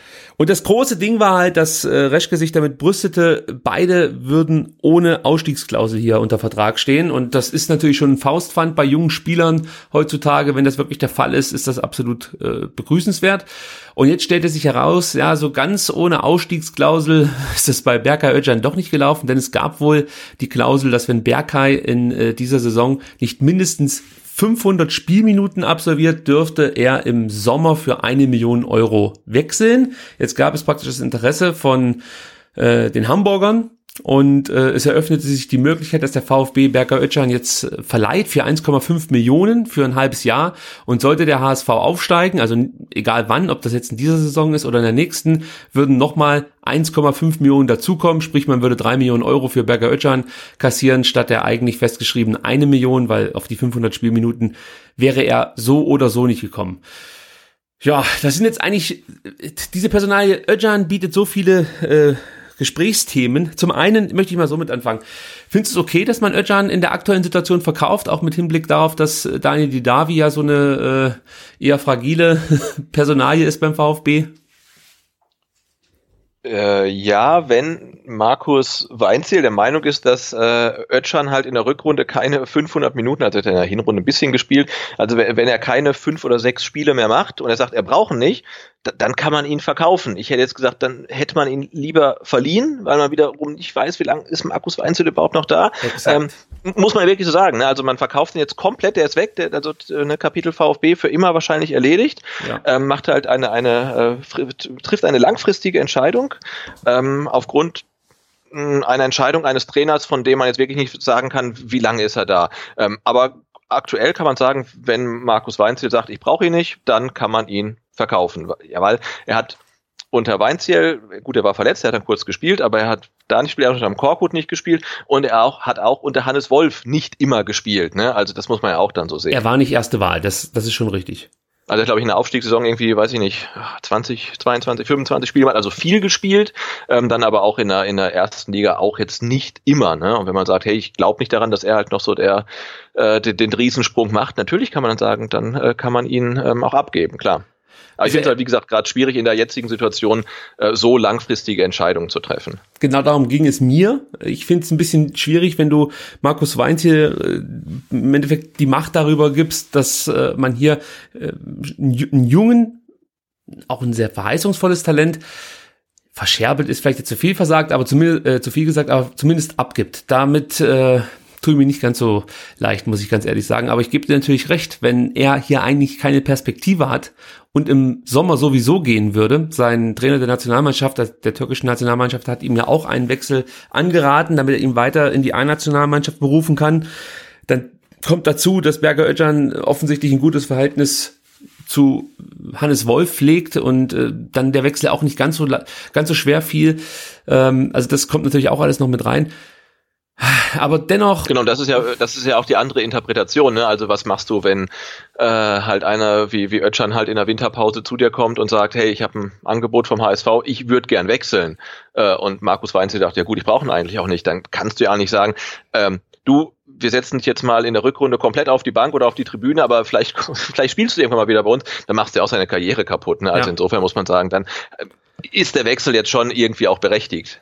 Ich habe nur, ich habe nur ein Problem damit, dass der VfB ja offensichtlich noch keinen Ersatz an der Hand hat.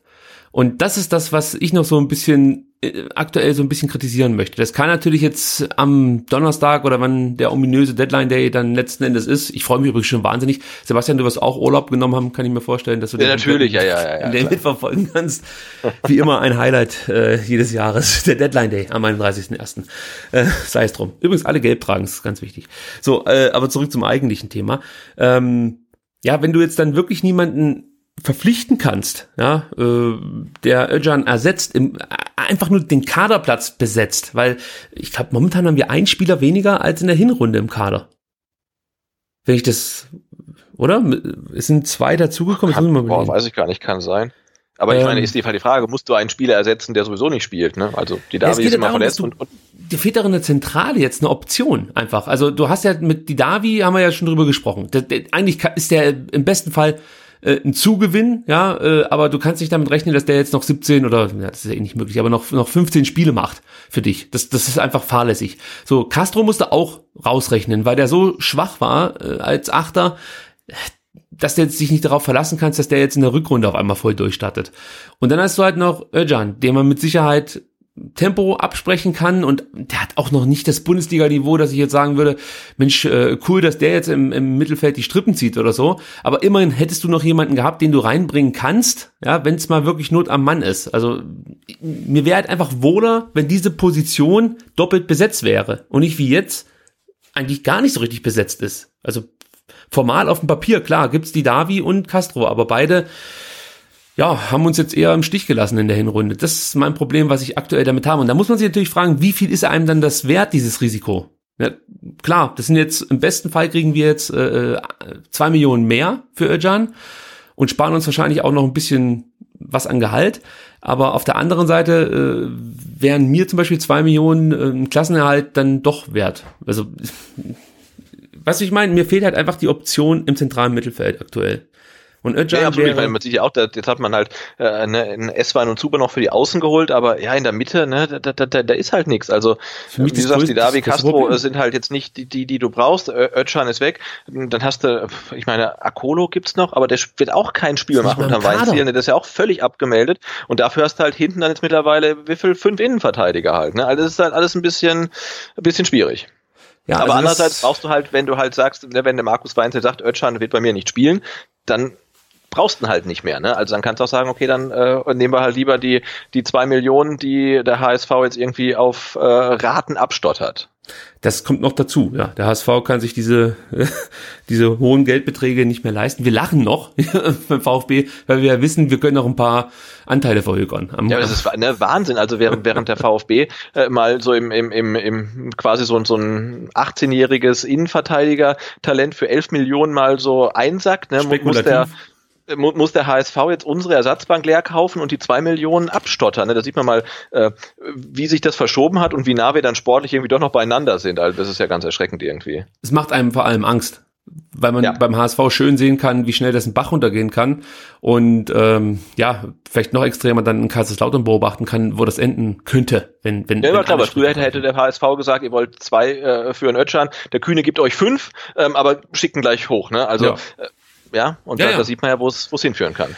Ja, ähm, jetzt möchte ich nur ganz kurz, gar nicht so ausführlich, nur so ein paar Dinge ansprechen, ähm, die Michael Reschke gestern bei Sky 90 so von sich gegeben hat und kommen dann auch schon zur großen Frage der Woche in dieser Woche. Und zwar, ja, Michael Reschke war zu Gast bei Sky 90 äh, dieser Sky Talk, ja, kennt ihr ja natürlich alle, brauche ich nicht zu erklären. Und ähm, im Großen und Ganzen muss ich sagen, fand ich den Auftritt nicht so schlecht. Wie war dein Gesamteindruck von Michael Reschke gestern Nacht? Oder Abend, besser gesagt? Also es war, ich, ich habe, äh, da ich auch nur noch Sky Ticket habe, konnte ich es äh, nicht live, sondern habe so ein bisschen nachgeguckt. Äh, ich hatte den Eindruck, ja, also es war sicherlich einer äh, seiner seiner besseren Auftritte und hatte aber schon so das Gefühl, dass er so ein bisschen angenockt irgendwie rüberkam ja. halt, ne? Also weil jetzt werden die Ziele zu Recht und berechtigterweise ja ganz stark runtergefahren. Also neues Ziel ist Platz Platz 15, also nicht mehr äh, Champions League. Wir werden nichts mit Abstieg zu tun haben und nichts mehr oberes Drittel und bla bla, sondern wirklich Platz 15 und das ist das Einzige, was man braucht und alles andere ist erstmal nach hinten verlagert und ja, wir haben Fehler gemacht, also er machte ja dann schon, also es waren ja viele, viele Äußerungen dabei, über die man sich natürlich reflexartig aufregen kann, ähm, aber im Großen und Ganzen war es einer seiner besseren Auftritte und äh, man hatte so den Eindruck, ähm, ja, als ob sie jetzt auch wirklich verstanden haben, ähm, dass es jetzt halt wirklich nur noch darum geht, halt irgendwie diese Saison ähm, zu, zu Ende zu bringen. Und das halt auf dem Platz, der besser ist als 16, was dann natürlich wieder als Konsequenz hat, dass man wieder eine Übergangssaison hat. Aber in, diese, in der Situation sind wir jetzt halt. Ne? Es geht halt wirklich um den, nur noch um den Nichtabstieg. Und das äh, scheint sie jetzt äh, begriffen zu haben. Und vor der Winterpause war ich mir dessen ähm, nicht ganz so sicher, ob man nicht äh, in der Mercedesstraße denkt, dass man automatisch wieder so eine Rückrunde spielt wie in der letzten Saison. Die Hoffnung war vielleicht sogar wirklich da, aber ja, die ersten beiden Spiele haben, glaube ich, gezeigt, dass das eine harte Nummer werden wird, jetzt hier in der Rückrunde die Klasse zu halten. Man muss so ein bisschen darauf hoffen, dass es einfach noch zwei, im besten Fall drei Blindere gibt. Ähm, ich fand eine Aussage noch sehr interessant, die eigentlich extrem richtungsweisend ist für Michael Reschke, weil er gesagt hat, natürlich trägt er die Verantwortung für den Kader, für die Zusammenstellung und letzten Endes für die aktuelle Situation. Was für mich schon bedeutet, sollte der VfB absteigen, wäre das auch Reschkes aus. Also ist natürlich jetzt schon ein bisschen von mir weit aus dem Fenster gelehnt, aber ich würde sagen, wenn jemand sich klipp und klar hinsetzt und sagt, ich trage die Verantwortung für die aktuelle Situation, ein Abstieg wäre definitiv äh, weit unter dem, was man sich vorgenommen hat, dann müsste das eigentlich bedeuten, Michael Reschke äh, ja, würde die Konsequenzen daraus ziehen. Ja, also ein Abstieg, wenn es soweit kommt, wird sicherlich äh, äh, äh, Konsequenzen nach sich ziehen. Im Endeffekt, vielleicht stehen wir dann auch wie vor äh, äh, zwei Jahren, drei Jahren dann, dann so da und haben weder einen Sportvorstand noch einen Präsidenten noch einen Trainer. Weiß ich nicht. Ne? Also, aber ich glaube halt auch, ähm, dass jetzt gegen, gegen Freiburg und Düsseldorf mindestens vier Punkte ähm, her müssen, weil wenn das nicht passiert, könnte ich mir schon vorstellen, dass es auch dann schon personelle Konsequenzen gibt. Ne? Also Markus Weinz hat von zwölf Spielen neun verloren. Also ich möchte ihn nicht rausreden, aber ich denke, dass die nächsten beiden Spiele für ihn extrem wichtig werden. Und ich glaube, äh, man darf eigentlich keins von den beiden verlieren, ähm, wenn man nicht riskieren will, dass äh, irgendwie die Stimmung komplett kippt und dass man dann, dass der Verein dann auch wieder in irgendeiner Art und Weise reagiert. Ob es jetzt dann gut oder schlecht ist, einmal dahingestellt. Das heißt, wenn er von zwölf Spielen neun verloren hat, hat er zwei gewonnen. Ja, oder? Drei. Noch Gab es drei Siege? Ich dachte, es gab zwei Siege an Unentschieden, aber ich weiß es nicht mehr ganz genau. Nürnberg. Ja, was haben wir gewonnen? Wir haben Nürnberg gewonnen, wir haben Hertha, Augsburg gewonnen und wir haben Berlin Hertha, gewonnen, genau, oder? Ja. Sind drei wir haben keinen Unentschieden. Ja. Ich glaube also wirklich zwölf Spiele, neun Niederlagen. Stimmt, und das ist natürlich jetzt mal ganz isoliert betrachtet äh, eine, eine Bilanz, mit der du eigentlich als VfB-Trainer rausgeworfen wirst halt. Ne? Also ich, ich, wie gesagt, ich hoffe, wir, wir holen mindestens vier Punkte und das stabilisiert sich, weil er hat ja er ist ja wahrscheinlich, oder er ist ja kein, kein schlechter, aber die Bilanz ist halt miserabel, ne? Also das muss man ja schon so festhalten. Das will ich auch nochmal sagen. Ich plädiere absolut nicht dafür, hier die Trainer nochmal äh, in der Rückrunde zu wechseln oder den Trainer zu wechseln. Aber ich weiß halt ungefähr, wie das hier läuft beim VfB. Ich meine, wir sind alle gebrannte Kinder. Das, das läuft halt ja nicht so, dass man die Geduld hat und die Jungs dann machen lässt und sagt, okay, wir müssen jetzt zusammenhalten und äh, gemeinsam kommen wir da raus. Beim VfB dreht sich das Rad dann immer schneller und äh, ja, dann wird halt der eine Trainer rausgekegelt und der andere springt direkt auf. Also das ist halt einfach das, was wir hier regelmäßig erlebt haben.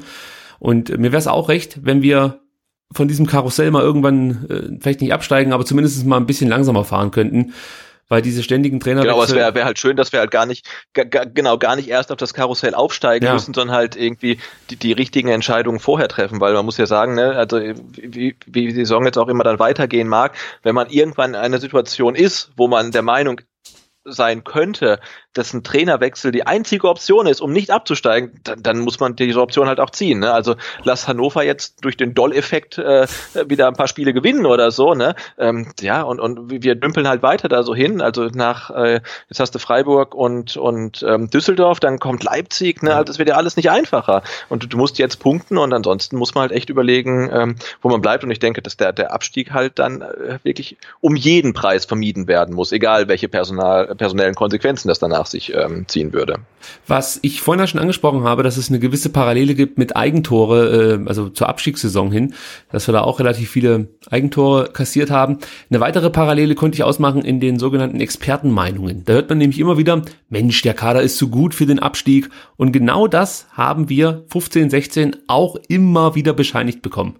Die die Qualität ist zu groß. Wenn man sich mit den anderen Mannschaften da unten misst, das kann nicht sein, dass man dann am 34. Spieltag auf dem Abstiegsplatz landet.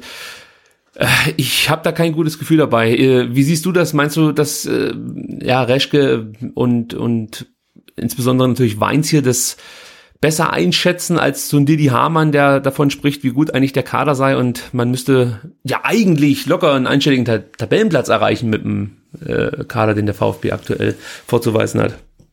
Also ich glaube mittlerweile, mittlerweile wissen sie das. Ne? Ich hatte, glaube ich, ähm, Wolfgang Dietrich auch im Verlauf der Hinrunde gesagt, dass das einzig Gute an der Situation ist, dass man jetzt schon so früh in der Saison hinten drin steht, ähm, dass man jetzt echt weiß, okay, wir gehören da auch in dieser Saison hin. Ist ja nicht so äh, wie dann auch in der Abstiegssaison, wo man dann irgendwie furios halt dann ähm, aus der aus der in die, in die Rückrunde gestartet ist, dann irgendwie ähm, über von Europa geträumt hat und dann wieder hinten reingekommen ist, sondern wir stehen ja seit seit ewigen Zeiten, also von Saisonbeginn an da hinten drin, so dass es eigentlich auch der der letzte gemerkt haben sollte, ähm, dass der Kader vielleicht die Qualität hat, um nicht dort zu stehen, aber die ähm, die Situation nicht die ist, dass die Qualität des Kaders irgendwas mit dem Tabellenplatz zu tun hat, sondern dass es halt völlig abgekoppelt ist, ne? Weil da können jetzt auch die beste Mannschaft hinten drin stehen ähm, und, und keine, keine Spiele mehr gewinnen, sondern dass jetzt einfach der andere Tugenden dann gefragt sind. Und ich denke, dass Markus Weinzel das sowieso äh, schon, schon gesehen hat und äh, Michael Reschke mittlerweile auch. Michael Reschke hat auch ausgeschlossen, dass wir den Trainer nochmal wechseln. Das war ähm, der Aufhänger für meine Frage der Woche. Also Reschke wurde sehr konkret darauf angesprochen, ob Markus Weinziel bis zum Ende der Saison Trainer bleiben wird und er hat dies bejaht. Deswegen fragte ich danach, wechselt der VfB in der laufenden Saison nochmal den Trainer. 63 Prozent haben auf Twitter mit Ja gestimmt, 37 Prozent mit Nein. Sebastian, wo würdest du dich eingliedern? Bei Ja oder bei Nein? Ja, ich würde das gerne nach dem Freiburg-Spiel beantworten. Also das ist jetzt, ich würde sagen, die nächsten zwei Spiele sind sind komplett entscheidend. Ne? Ja. Also äh, wenn du jetzt gegen Freiburg so spielst wie gegen Mainz und schießt die zwei Tore nicht mehr, die letzten, in den letzten zehn Minuten gefallen sind und du verlierst das Ding 0 zu 2, 1 zu 3, 0 zu 3, ich glaube, dann kann es schon soweit sein. Ne? Dann, dann wird die Stimmung im Stadion komplett kippen. Das war ja gegen Mainz schon ansatzweise so. Ähm, ähm, und ja, und selbst wenn du, und wenn du gegen Freiburg nicht gewinnst, darfst du eigentlich auch keine Niederlage dann gegen Düsseldorf äh, ähm, leisten. Also ich glaube, wenn man jetzt gegen Freiburg und Düsseldorf nicht mindestens vier Punkte holt, ähm, dann äh, wird es eine Drei-Trainer-Saison. Ja, ich tendiere auch in diese Richtung. Also ich möchte mich noch nicht ganz so konkret festlegen. Ich könnte mir vorstellen, dass, dass dann auch zwei Unentschieden erstmal reichen, um nochmal Leipzig zu bekommen als, als Möglichkeit und von mir aus dann sogar die Möglichkeit bis zum Hannover-Spiel noch bekommt, weil die ja dann doch äh, auch so ihre Probleme haben. Da muss man wirklich mal abwarten, was ein Thomas Deuder bewirken äh, kann. Aber ja, also dieses Spiel jetzt gegen Freiburg finde ich wirklich extrem wichtig. Also wenn das schief geht, dann kann ich mir auch vorstellen, dass in Düsseldorf schon so eine Art vorentscheidendes Spiel stattfindet. Wenn er das dann auch verliert, dann wird's extrem eng. Also das ist einfach hier die Situation beim VfB.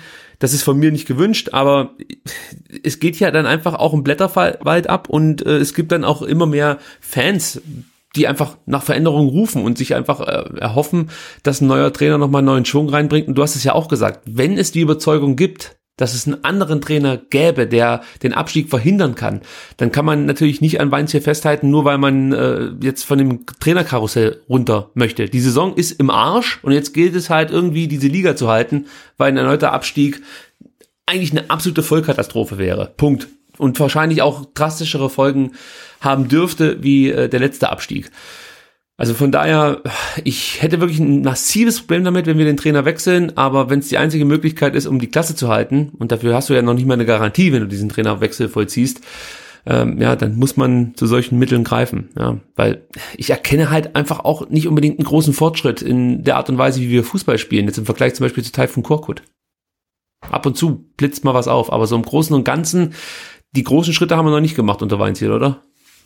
Nee, eben das sage ich ja, ne? Also ja. es gibt irgendwie keine, keine Stammelf. Äh, jetzt spielst du klar gegen München dann stellenweise ganz okay, Konterfußball, aber gegen äh, gegen Mainz, Mainz, und gegen Schalke hat es irgendwie 60 Prozent Ballbesitz. Also was, was spielst du jetzt dann gegen Freiburg? Ne? Wieder Ballbesitz oder doch eher Konter? Spielst du mit Andy Beck oder doch Gonzalo Castro? Oder äh, also ja, für mich irgendwie heißt das, tue, tue ich mir auch schwer. Es ist ja nicht so, dass man sagt irgendwie, hey, der, der Weinziel muss unbedingt bleiben, weil der spielt so erfrischenden Fußball. Leider stimmen die Ergebnisse nicht oder das ist so ein netter Kerl und er lässt die Jungen spielen, aber das Ergebnis passt noch nicht. Aber irgendwie, das geht halt nicht, nicht, nicht wirklich voran. Ne? Und ja, wie gesagt, neun von zwölf Spielen verloren. Also das ja. ist halt einfach Fakt. Für mich heißt das Schlüsselwort jetzt vor allem für das Spiel gegen Freiburg Mut. Also das braucht's einfach. Ähm, Markus Weinziel kann ruhig aus meiner Sicht wieder mit einer mutigen Aufstellung beginnen. Das kann ich dann auch eher verzeihen, ja, wenn das dann vielleicht nicht 100% funktioniert, als wie wenn er dann erneut so Typen wie Aogo nichts gegen ihn persönlich, habe ich glaube ich hier auch oft, oft genug schon gesagt, und Gomez aufstellt und man wieder so ein dahin plätscherndes Spiel bekommt. Ab und zu geht man eine Flanke in die Richtung von Gomez und man denkt sich, oh Mensch, der hätte er ja machen können.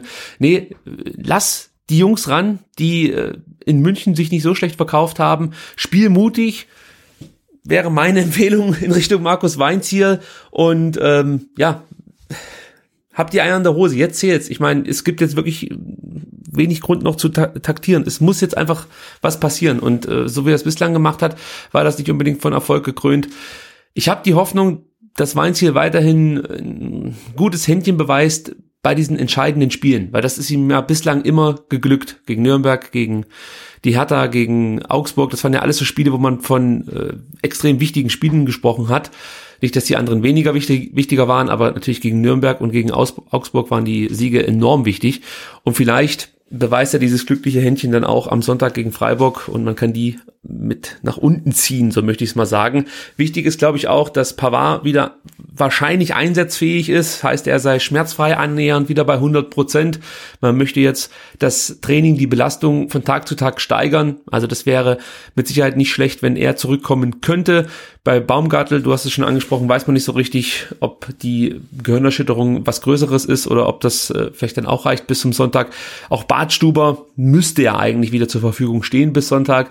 Ähm, ja, also eigentlich sieht's ja gar nicht so schlecht aus. Er hat Optionen und wenn es was Positives gibt aus den letzten Wochen, dann ist es so, dass die Mannschaft schon immer mal wieder Moral bewiesen hat. Also das, das, das kann man ihr jetzt einfach nicht absprechen. Auch nicht gegen Mainz. Sie haben weitergemacht. Sie, sie haben diese zwei Tore geschossen, auch wenn das, ich möchte das nicht schönreden, aber es war trotzdem, es war trotzdem so, so ein Moment, wo man sagen konnte, okay, sie, sie kämpfen wirklich bis zur letzten Minute, auch wenn das manchmal ein bisschen bescheuert aussieht. Das sieht halt wirklich aus wie ein kleines Kind, das ständig hinfällt ohne Stützräder, wenns Fahrrad fährt, ja. So sieht's wirklich aus. Aber irgendwann schafft's mal einen Meter oder zwei und man denkt sich, komm ey, morgen, da schaffst du die zehn Meter oder bis zur Bushaltestelle oder was weiß ich.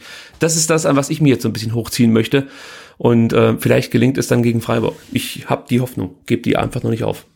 Die Hoffnung habe ich auch, vor allem, man, die, die Hoffnung, die ich auch habe, ist, man müsste ja einfach nur 90 Minuten hinlegen, in der man halt keinen krassen Fehler macht. Ne? Also ja. mal ein Spiel, ein Heimspiel, äh, in dem Ron Robert Zieler nicht unterm Eckball durchtaucht und ein Heimspiel, in dem man vielleicht kein Eigentor schießt und ein Heimspiel, in dem, ähm, weiß ich nicht, Santi Ascasiba den Ball nicht für einen Gegner auflegt und kein Eigentor macht, sondern halt mal so spielt wie in der ganzen, äh, wie er sonst halt immer spielt. Ne? Und mal ein Spiel, wo dann Mario Gomez halt doch mal ein Tor schießt, aber einfach nur hinten keine Fehler machen. Das reicht ja eigentlich gegen, gegen Freiburg oder könnte es schon reichen zumindest. Ähm, und das ist auch so ein bisschen meine Hoffnung. Ne? Man muss ja gar nicht darauf hoffen, dass irgendwer fit wird oder irgendwer einen besonders geilen Tag hat, sondern einfach alle mal fehlerfrei spielen. Das wäre ja schon ein ganz großer Fortschritt. Und das ist ja nicht zu viel verlangt eigentlich. Normal, nee, ganz, ganz bestimmt nicht. 90 Minuten konzentriert und mutig Fußball spielen und dann bin ich mir sicher, dass man gegen Freiburg drei Punkte im eigenen Stadion holen, Stadion holen kann und dann sieht man weiter. Geht jetzt sowieso erstmal nur von Spiel zu Spiel zu denken und ähm, ja, nach Freiburg guckt man nach Düsseldorf. Jetzt zählt's am Sonntag. Es gibt noch genügend Tickets, also wenn ihr die Möglichkeit habt, dann guckt doch vorbei. Es gibt auch eine aus meiner Sicht ganz interessante Aktion vom VfB, dass man zwei Gegentribünen-Tickets kaufen kann und noch so, ein, ja, so, eine, so eine Regenjacke, nenne ich es jetzt einfach mal, so eine Soft-Shell-Jacke dazu bekommt. Das Ganze für 80 Euro. Das ist ganz okay. Also das kann man mal machen, wenn ihr einen Freund habt, mit dem er ins Stadion geht, dann kriegt er noch eine Jacke mit oben drauf. Macht das, nutzt das aus ähm, und schaut mal vorbei. Und wenn ihr schon als da Werbung, seid, als Werbung eigentlich kennzeichnen. Oh, ja, das ist ja auch noch so ein Thema gewesen. Das habe ich gar nicht so richtig mitbekommen, weil ich im Auto saß und ja Sky geguckt habe. Stimmt, das könnte man, das fast könnte man jetzt auch nochmal aufmachen, dass jetzt in Zukunft die Aufstellungen immer äh, ja von Betano äh, präsentiert werden. Wobei, da habe ich auch gedacht, eigentlich ist es mir scheißegal, von wem die, die Aufstellungen präsentiert werden, solange es vernünftige Aufstellungen sind. Also da ja. kann das von mir auch sonst wer präsentieren. Hauptsache, das ist halt eine Aufstellung, mit der wir auch Punkte holen. Dann weiß ich nicht. Dann kann es auch Gazi äh, sponsern oder, oder sonst wer. Ne? Mir, mir völlig wurscht. Ähm, oder, oder Kick oder, oder sonst wer. Hauptsache, es ist eine vernünftige Aufstellung. Naja, bei Kick da können wir nochmal drüber sprechen, aber ich weiß natürlich, was du meinst. Nee, aber das stört natürlich auch nur in der aktuellen Situation, sind wir doch mal ehrlich würden wir jetzt hier eine erfolgreiche Runde bislang spielen und auf einmal würde dann Betano unsere Aufstellung präsentieren, dann wäre das mal ein Schmunzler am Rande und es würde irgendwie äh, vier, fünf äh, Memes zu diesem ganzen Thema geben und dann wäre das Ding einfach durch und jetzt ist es halt dann so ein Aufreger, ja, über den man dann diskutiert. Geht eigentlich aktuell völlig am, an der eigentlichen, eigentlichen Situation vorbei. Genau, äh, aber ich finde es halt okay, dass man halt mal ähm, ähm das Defense auch mal kurz sagen, hey, äh, wir, wir merken das schon und wir finden es ja. vielleicht nicht besonders gut, ähm, anstatt das irgendwie ähm, alles ähm, stillschweigend hinzunehmen. Ähm, ja, aber hm, da genau, hast du natürlich das, Da kann man dann relativ schnell drüber hinweggehen. Ich habe dich ja diese Woche schon als Stimme der Vernunft bezeichnet und das stellst du mal wieder unter Beweis. Das finde ich sehr gut. Äh, ja, zu, ja. Ja, das ist gut. Das ist, das ist eine Qualität, die man alles, alle, alles für den Erfolg. Ja. ja. Müssen wir so ganze, ganze Energie, ganze Energie äh, für den Klassenerhalt äh, uns aufsparen. Da können wir uns jetzt nicht in solchen äh, Nebenkriegsschauplätzen verzetteln. Ja, was du für Lobeshymnen abbekommen hast am Donnerstag beim Typpass, also da könnte man mal eine komplett neue Sendung hier aufnehmen, um, um das alles dir mitzuteilen. Also es gefällt den Leuten sehr gut, wie du dich als, äh, als Mitpodcaster hier einfach verhältst. Und du giltst ja als, Ru äh, als beruhigendes Element äh, mir gegenüber und das kann ich nur unterstreichen. Also das, das funktioniert sehr, sehr gut. Ich möchte noch zum Schluss ein Thema ganz kurz ansprechen, ähm, das am Freitag mal kurz aufkam. Und zwar ging es um unser Clubrestaurant, das ja jetzt nicht mehr 1893 heißt, sondern Clubrestaurant bei, Bra bei Braun. Das ist ein bisschen komisch, wenn, wenn einmal Deutsch und einmal Englisch. Also Clubrestaurant bei Brown. Da hat sich ähm, das Gerücht verbreitet, man müsse, äh, wenn man da rein möchte, zum einen ja einen gewissen Dresscode pflegen, also am besten im Anzug oder ja mit dem Hemd oder so und man müsse zwingend reservieren. Und da haben sich dann natürlich sofort die Leute darüber aufgeregt, vor allem auf Facebook, wie mir das zugetragen wurde.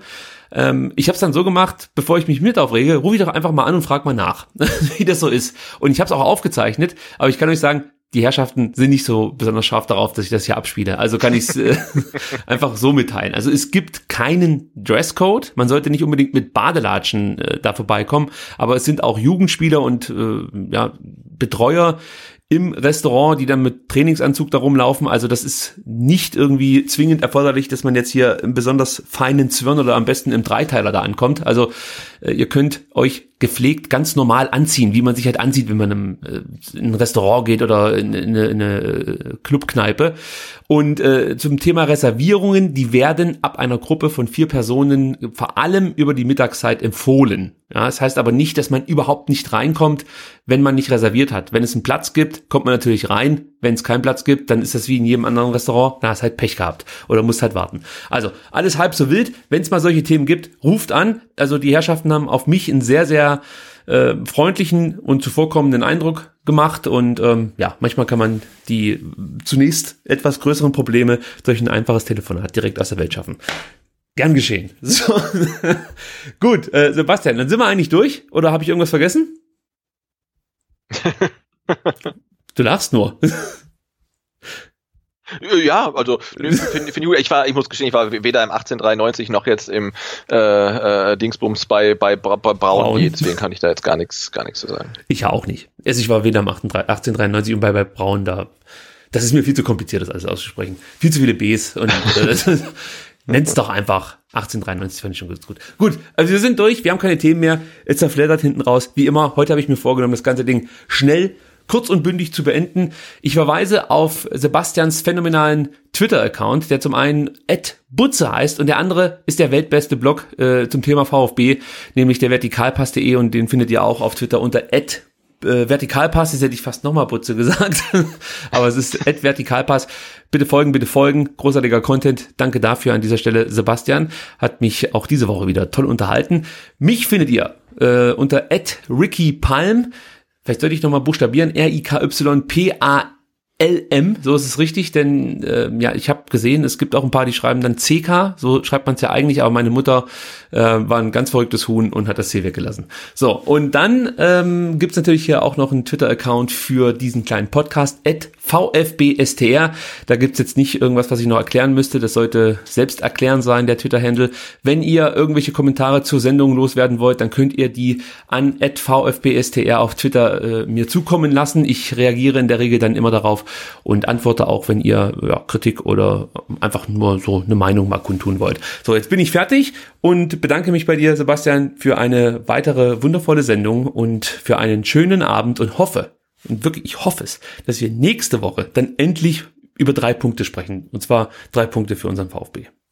Äh, ja, gerne. Also schön wieder dabei gewesen zu sein. Und das wäre mal was, ne? Irgendwie am Montag äh, über, über einen Sieg zu sprechen, der dann erst, äh, weiß ich nicht, 26, 27 Stunden her ist oder so. Oder nee, weniger. Also 24 Stunden eigentlich her ist. Das, das, das wäre toll. Freudetrunkend. Da, da freue ich mich jetzt schon drauf, glaube ich. Also ich, ich bin da ganz, ich gehe da ganz, ganz optimistisch ins Spiel. Ja, wir senden erst wieder, wenn wir gewonnen haben. Oh. Das okay. Also, ich wünsche was. Bis dann. Ciao. Genau, mach's gut. Ciao.